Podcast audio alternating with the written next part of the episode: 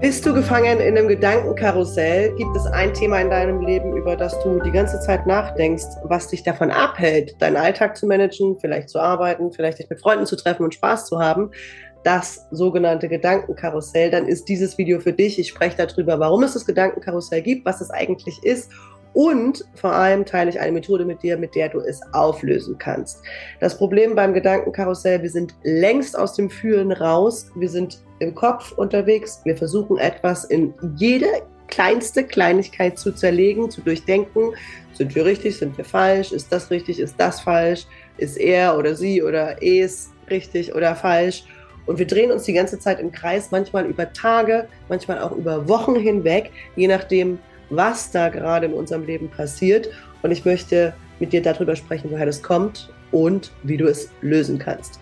Erste Frage also, woher kommt das Gedankenkarussell eigentlich? Und das ist super wichtig zu verstehen. Das Gedankenkarussell ist eine Traumareaktion. Also es ist nichts anderes als die Reaktion deines Körpers und deines Unbewussten auf ein Erlebnis in deinem Leben, was sich in der Gegenwart wiederholt was aber eigentlich aus der Vergangenheit kommt, also aus deiner Kindheit oder auch aus dem Leben deiner Ahnen und was dazu führt, dass du von deinem Körper abgeschnitten bist und versuchst mit deinem Verstand irgendetwas zu lösen. In unserer Gesellschaft sehr, sehr, sehr weit verbreitet das Denken als Traumalösungsstrategie oder als Vermeidungsstrategie, um nicht fühlen zu müssen weil das, was wir da fühlen müssten, viel zu überfordernd ist und das, was wir da fühlen müssten, vielleicht auch viel zu viele Jahre unseres Lebens betrifft und unser Körper damit überfordert wäre, das tatsächlich jetzt in diesem Moment zu fühlen. Das heißt, wir trennen uns von unseren Gefühlen, wir trennen uns von unserem Körper und versuchen etwas zu verstehen. Wir versuchen etwas herauszufinden. Wir versuchen Beweise zu finden, dass etwas wirklich so gewesen ist, wir lesen vielleicht Dutzende Bücher darüber, über, äh, ich gebe dir ein Beispiel, mit dem wir gleich noch arbeiten werden, über das Thema Narzissmus oder dies oder jenes oder was da alles schiefgelaufen ist und was alles kaputt gegangen ist und was der andere falsch gemacht hat. Und wir vergessen dabei aber zu fühlen, wie sie es tatsächlich anfühlt. Wir können es noch nicht mal, denn unser Körper ist in einem Schutzmechanismus unterwegs, also in einem Zustand, in dem wir nichts fühlen können. Vielleicht Vielleicht aber auch ein Zustand, in dem wir extrem aktiviert sind. Also beides ist möglich. Das heißt, du bist sehr aktiviert, du hast Angst, du spürst in deinem Brustkorb vielleicht, dass du irgendwie Schwierigkeiten hast, äh, dich dich zu regulieren. Also es fühlt sich unangenehm in deinem Oberkörper an, in deinem Herzen vielleicht und in deinem Bauch. Du kriegst Verdauungsbeschwerden und oder du fühlst gar nichts mehr. Also du hast schon abgeschaltet. In den meisten Fällen beim Gedankenkarussell sind wir schon in einem Zustand, wo wir unseren Körper überhaupt nicht mehr wahrnehmen können. Das heißt, wir wissen gar nicht mehr, ist es jetzt Angst oder ist es Wut oder ist es Schuld oder ist es Scham oder was ist es eigentlich, was wir da fühlen, weil es zu viel ist. Also es ist ein Sicherheitsmechanismus unseres Körpers sozusagen, uns von den schlimmen Erfahrungen, die wir in der Vergangenheit gemacht haben, oder auch die unsere Vorfahren gemacht haben. Aber wenn sie sie gemacht haben, dann haben wir sie meistens auch gemacht in unserer Kindheit. Also um uns von den schlimmen Erfahrungen, die wir in unserer Kindheit hatten, zu schützen, also um uns vor diesen Erinnerungen zu schützen und damit auch vor der Wahrheit zu schützen. Also das heißt, das Gedankenkarussell der Wissenschaftler sozusagen in uns, der dann losgeht und sich fünf Bücher in der Bücherei holt oder äh, sich das Internet komplett durchliest und so weiter. Das sind Zustände, in denen wir im Trauma unterwegs sind und wo wir, äh, wo das das erste Ziel sein darf, um das Gedankenkarussell aufzulösen, dass wir wieder ins Gefühl zurückkommen. Also da, wo wir tatsächlich auch fühlen können, dass es schlimm für uns ist. Und dass es schlimm für uns gewesen ist, als wir das in unserer Vergangenheit erlebt haben. Das Problem beim Gedankenkarussell ist dann aber häufig, dass genau das nicht möglich ist. Wenn ich nichts fühle, fühle ich nichts. Also was mache ich damit?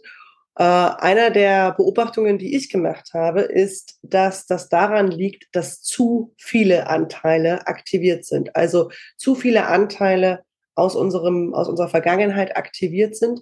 Und wenn die alle Gefühle von, ich spreche mal über 10, 20, 30 Anteile unserer Persönlichkeit, wenn die alle aktiviert sind, das würde unser Nervensystem und unseren Körper schlicht und ergreifend überfordern. Das heißt, wir brauchen, wenn wir das auflösen wollen, eine Methode, die erstmal mehr oder weniger in der Visualisierung ist und im Verstand ist und die gar nicht so sehr ins Gefühl kommt. Und der nächste Schritt, der zweite Schritt ist dann mit Anteilen einzeln zu arbeiten und zu sagen, okay, wie fühlt sich das eigentlich an, wenn du belogen wirst, wenn du betrogen wirst, wenn dir deine Wahrnehmung abgesprochen wird und so weiter und so fort. Ich nehme mal das Beispiel Narzissmus heute, weil das ein Thema ist, was mich in den letzten zwei Wochen sehr, sehr beschäftigt hat und was viele in unserer Gesellschaft betrifft, die mit, die irgendwie Schwierigkeiten in ihren Beziehungen haben. Wir haben das Gefühl, dass jemand anders narzisstisch handelt was häufig damit zu tun hat, dass wir mit unserer eigenen Kindheit konfrontiert sind, nämlich mit Erziehung. Also am Ende haben die meisten Eltern, die allermeisten Eltern, äh, narzisstische Erziehungsweisen. Das heißt zum Beispiel, die Kinder anzulügen über etwas Bestimmtes, weil das sind ja noch Kinder und die verstehen das ja sowieso noch nicht. Also kann ich denen irgendeine Geschichte erzählen, die aber mit der Wahrnehmung des Kindes, was nämlich alles fühlt und auf emotionaler Ebene wahrnimmt, nicht übereinstimmt. Das heißt, ein Kind spürt sofort, wenn die Eltern lügen, verlässt aber dabei nicht die, die Eltern und sagt, du lügst, das stimmt nicht, sondern es verlässt sich selbst in diesem Moment. Also es verlässt die eigene Wahrnehmung und lernt irgendwann, dass die eigene Wahrnehmung nicht richtig ist und nicht stimmt. Ja, also es muss bei den Eltern bleiben, aus Sicherheitsgründen, weil es sonst nicht überleben kann.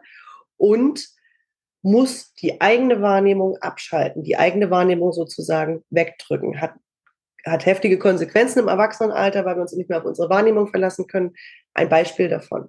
Also die eigenen Kinder anzulügen über etwas. Wenn du das regelmäßig machst oder wenn Eltern das regelmäßig tun mit ihren Kindern, dann lernen die Kinder, dass sie ihrer Wahrnehmung nicht vertrauen können. Das heißt, sie verlieren ihren inneren Kompass, ihre Intuition.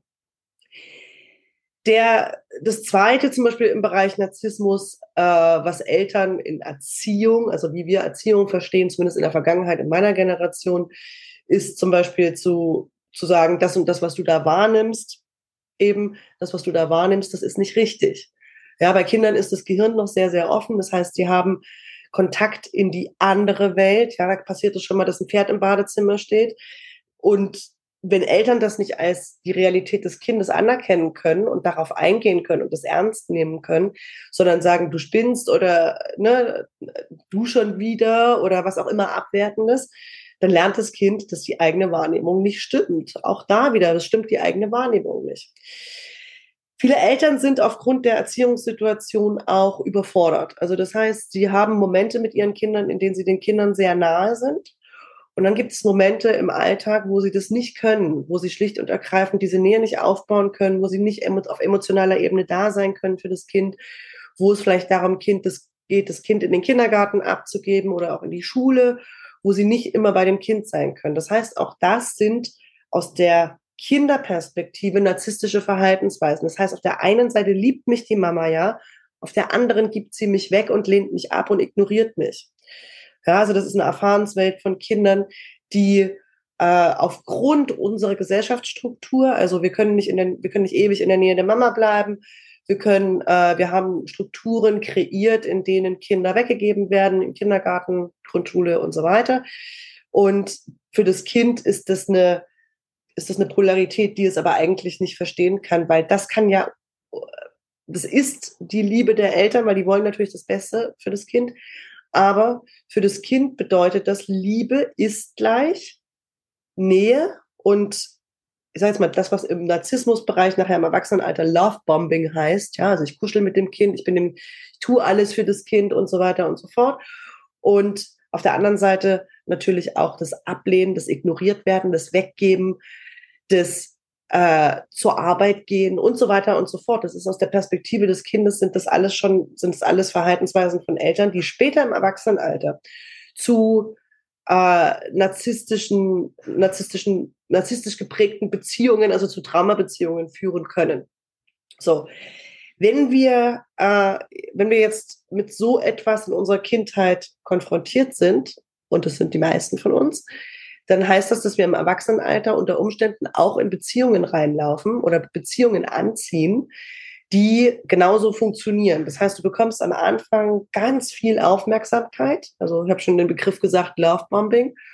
Ganz, ganz viel Aufmerksamkeit und, und Honig ums Maul und Blumen und was der Kuckuck was alles. Und an irgendeinem Moment bricht das Ganze ab und die Person wird super distanziert Äh, sie wird ablehnend. Ja, sie fängt an, dich zu ignorieren. Sie ist einfach nicht mehr da. Und es ist nicht, weil diese Person dir was Böses will, sondern das ist ein Beziehungsmuster. Das ist ein, äh, ein, ein Relationship-Style. Also es ist ein Beziehungsmuster, ein Beziehungs-, eine Art und Weise, mit anderen Leuten in Beziehung zu gehen. Weil das der Weg der Person gewesen ist, wie es zu Hause gelernt hat, Beziehungen zu führen, weil deren Eltern auch so gewesen sind.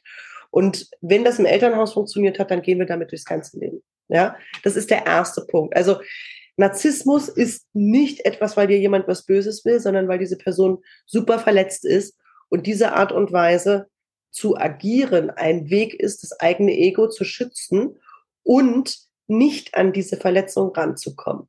Also diese Person hat ein, ein Trauma, diese Person nennen, ja, sei das der Chef oder sei das irgendjemand anders in deinem Leben. Diese Personen haben ein Trauma, was mit, was, in dem sie gelernt haben, dass zu viel Nähe gefährlich ist. Und in dem Moment gehen sie in die Abwehrreaktion. Also fang an zu ignorieren, fang an zu betrügen, fremd zu gehen und so weiter und so fort. Also die klassischen narzisstischen äh, Muster ist etwas, was sie zu Hause gelernt haben, das bringt sie in Sicherheit. Und es ist völlig legitim, aus meiner Perspektive natürlich als Coach, äh, dieses Verhalten an den Tag zu legen. Wenn diese Person das nicht heilen will, dann will sie es nicht heilen. Die meisten leiden aber zu einem gewissen Grad auch selber darunter. Aber äh, sie finden immer wieder neue, neue Wege, ihr Ego zu stützen. So, das ist das Erste. Für die andere Seite, also die Co-Abhängigen und die Co-Narzissten genannt, ist es super, super verstörend, weil du überhaupt nicht weißt, was du falsch gemacht hast. Und das Ding ist, du hast nichts falsch gemacht, sondern äh, du warst einfach nur da um das mal so zu sagen. Also das Einzige, was du getan hast, ist, du warst gerade zufällig anwesend und du warst gerade die Person, die als erstes äh, in, diese, in diese Beziehungsdynamik reingelaufen ist. Ein Gedankenkarussell, was dann einsetzt, und es setzt ein, weil du in deiner Kindheit genau das Gleiche schon erlebt hast, und zwar zum Teil über Jahre hinweg. Also über Jahre hinweg genau diese Dynamik, die du vielleicht jetzt mit einem Narzissten erlebst, ähm, genau diese Dynamik über Jahre hinweg zu Hause erlebt hast. Das heißt, in dir gibt es 20, 30, 40, 50 Persönlichkeitsanteile und Anteile in deinem Unbewussten, die diese Dynamik schon kennen und die sie natürlich auch immer wieder anziehen. Ja, also das ist halt das Beziehungsmuster, was du kennst.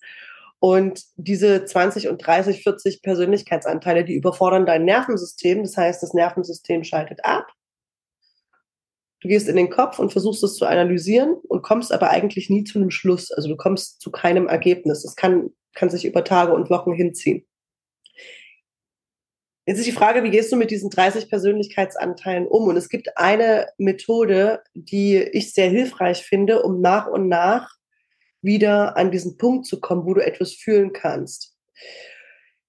Du könntest jetzt eine, eine, die, eine erste Variante wäre, mit jedem Anteil einzeln arbeiten. Das heißt, du bist ein paar Wochen beschäftigt, mit jedem einzelnen Anteil zu arbeiten, der dich wieder zurückbringt in dein Leben und zurückbringt ins Gefühl und in deine Intuition und in deinen Alltag, damit du wieder Dinge tun kannst. Das ist eine Variante. Wir müssen uns mit dem Anteil, um das aufzulösen, müssen wir uns mit dem Anteil beschäftigen, der daran festhält. Ja, also der Anteil, der an diesem, äh, an dem Narzissten festhält. Sei das, wie gesagt, Chef, Freund, Vorgesetzter, was auch immer, der daran festhält, der glaubt, dass er da noch irgendetwas bekommen kann.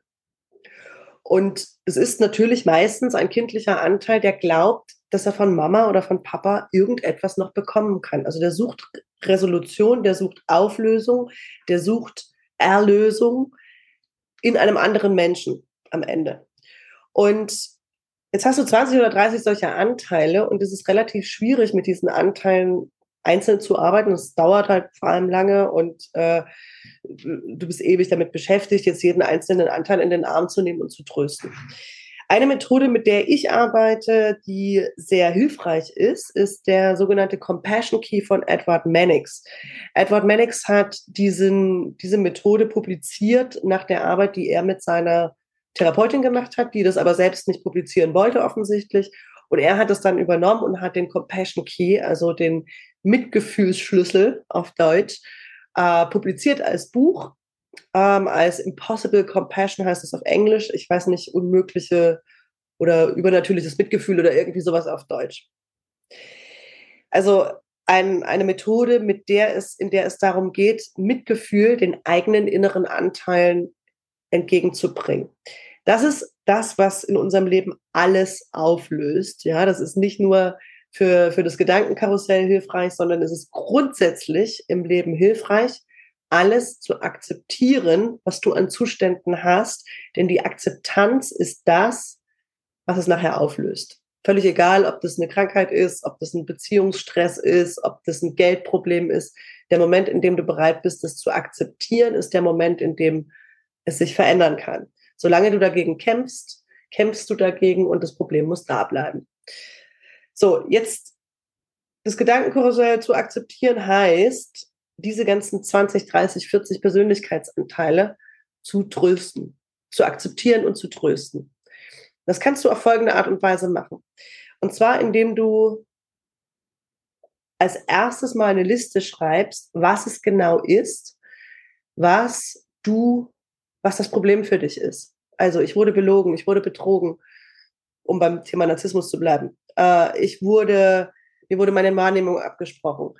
Mir wurde dies, äh, ich wurde irregeführt und so weiter und so fort. Also all diese Dinge, und das ist völlig egal, ob du jetzt das Thema Narzissmus hast oder irgendwas anderes, ja, das, was du wahrnimmst, was du wahrnimmst, ist absolut korrekt in deiner Welt.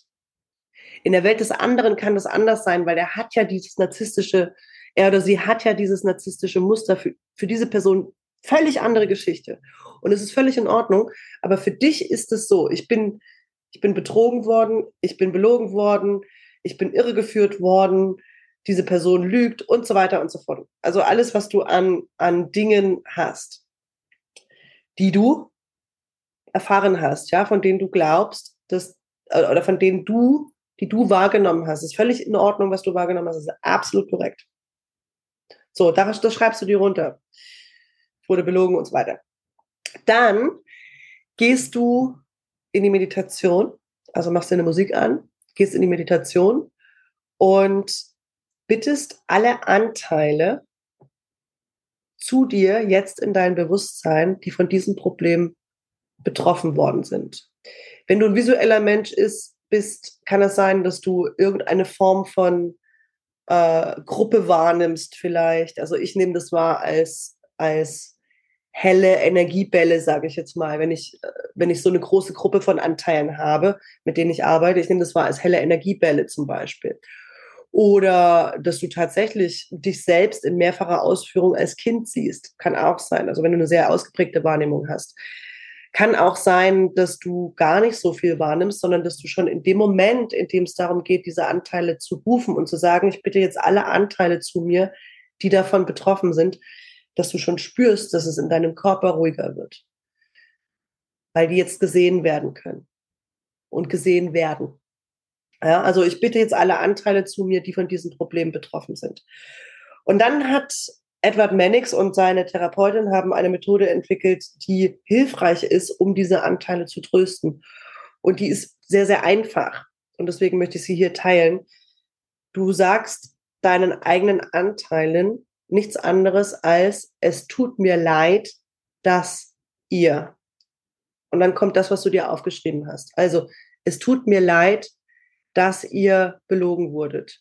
Es tut mir leid, dass ihr betrogen wurdet. Es tut mir leid, dass ihr in die Irre geführt wurdet. Es tut mir leid, dass ihr nicht geliebt wurdet. Es tut mir leid, dass ihr nicht gesehen wurdet.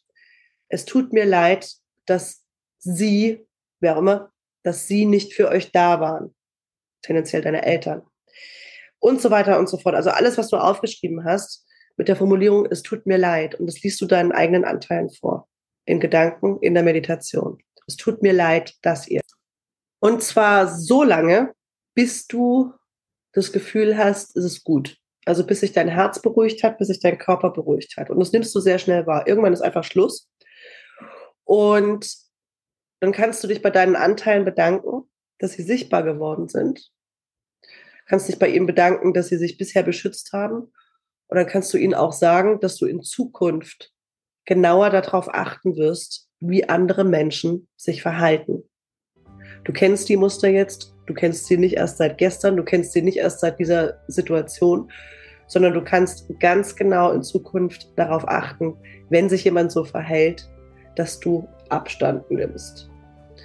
So, also Gedankenkarussell stoppen ist nichts anderes, bedeutet nichts anderes als diese vielen Anteile in dir, die im Moment überfordernd sind, zu trösten. Und das ist eine Methode von Edward Mannix, der Compassion Key, wie du das tun kannst. Meditationsmusik an, Räucherstäbchen an, Kerze an, auf geht's, tröste deine eigenen Anteile. Und du wirst spüren und du wirst relativ schnell wahrnehmen, dass du sehr schnell wieder in deinen Alltag auch zurückfindest, wenn diese Anteile Trost gefunden haben, wenn sie Akzeptanz und Annahme gefunden haben. Ich wünsche dir sehr viel Erfolg, sehr viel Heilung und eine gute Woche. Bis bald. Tschüss.